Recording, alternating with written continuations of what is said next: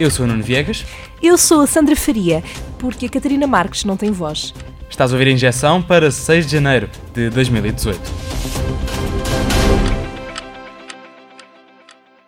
Já em plena recuperação de uma cirurgia, mas ainda desde casa, Marcelo Rebelo de Sousa fez o discurso de ano novo mais visto sempre em Portugal. O Presidente da República falou de um ano com dois lados, povoado de reconfortantes alegrias, mas também de profundas tristezas. Se o ano tivesse terminado em 16 de junho, ou tivesse sido por mais seis meses, exatamente como até então, poderíamos falar de uma experiência singular, constituída quase apenas por vitórias. Assim não foi, porém. Pediu mudança, reinvenção e união. Marcelo Rebelo de Sousa deixou uma mensagem clara: o Estado não pode falhar nos momentos de emergência. Semana ocupada para o Presidente, as alterações ao financiamento dos partidos vão ter de voltar ao Parlamento. Marcelo Rebelo de Sousa vetou a nova lei. O presidente não apontou inconstitucionalidades, mas fez críticas à falta de transparência na criação e debate das mudanças. O Tribunal Constitucional tinha pedido mais transparência e meios de fiscalização para os orçamentos dos partidos.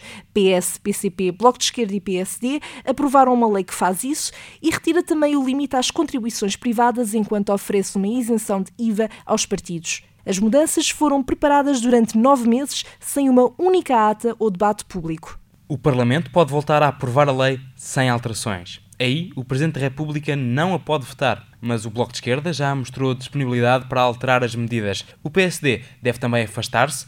Os dois candidatos à liderança do partido são contra a lei. Feitas as contas, o financiamento partidário parece ter de vir mesmo a debate. Chumba-se uma lei em Portugal, entra outra em vigor na Islândia. O país escandinavo é o primeiro a multar empresas que paguem mais a homens do que a mulheres.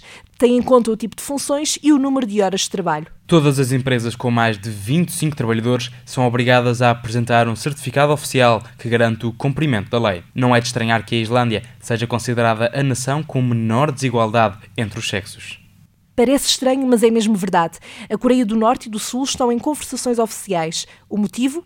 Os Jogos Olímpicos de Inverno que se vão realizar na Coreia do Sul. Tudo indica que haja encontro marcado para dia 9 deste mês na fronteira entre os dois países. Debate-se a questão dos Jogos Olímpicos e as relações bilaterais entre as Coreias. O líder da Coreia do Norte, Kim Jong-un, sugeriu as negociações durante a mensagem de Ano Novo. Kim Jong-un aproveitou a mensagem para fazer ameaças aos Estados Unidos, ainda referiu que a Coreia do Norte tinha completado o programa nuclear. No último ano, o país fez seis testes nucleares e lançou três mísseis balísticos intercontinentais. As ofensivas deram origem a sanções da ONU.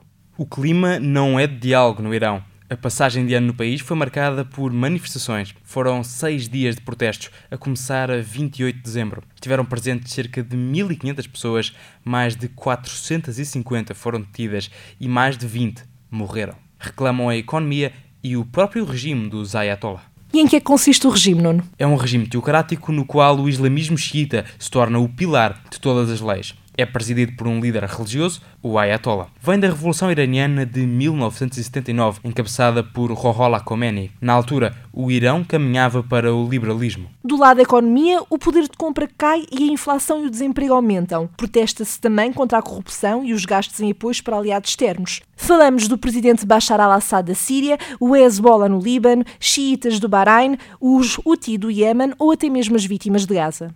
22 anos 15 milhões de subscritores, uma audiência mensal a rondar os 300 milhões de visualizações. É Logan Paul, um youtuber, e nos últimos dias esteve envolvido em polémica.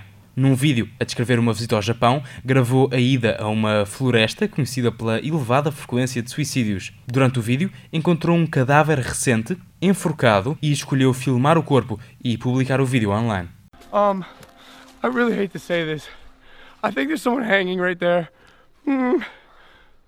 Muitos criadores online criticaram a escolha de Logan Paul de continuar a filmar a situação. O jovem foi mesmo acusado de procurar o corpo. Logan Paul cedeu e retirou o vídeo. Aproveitou também para pedir desculpa.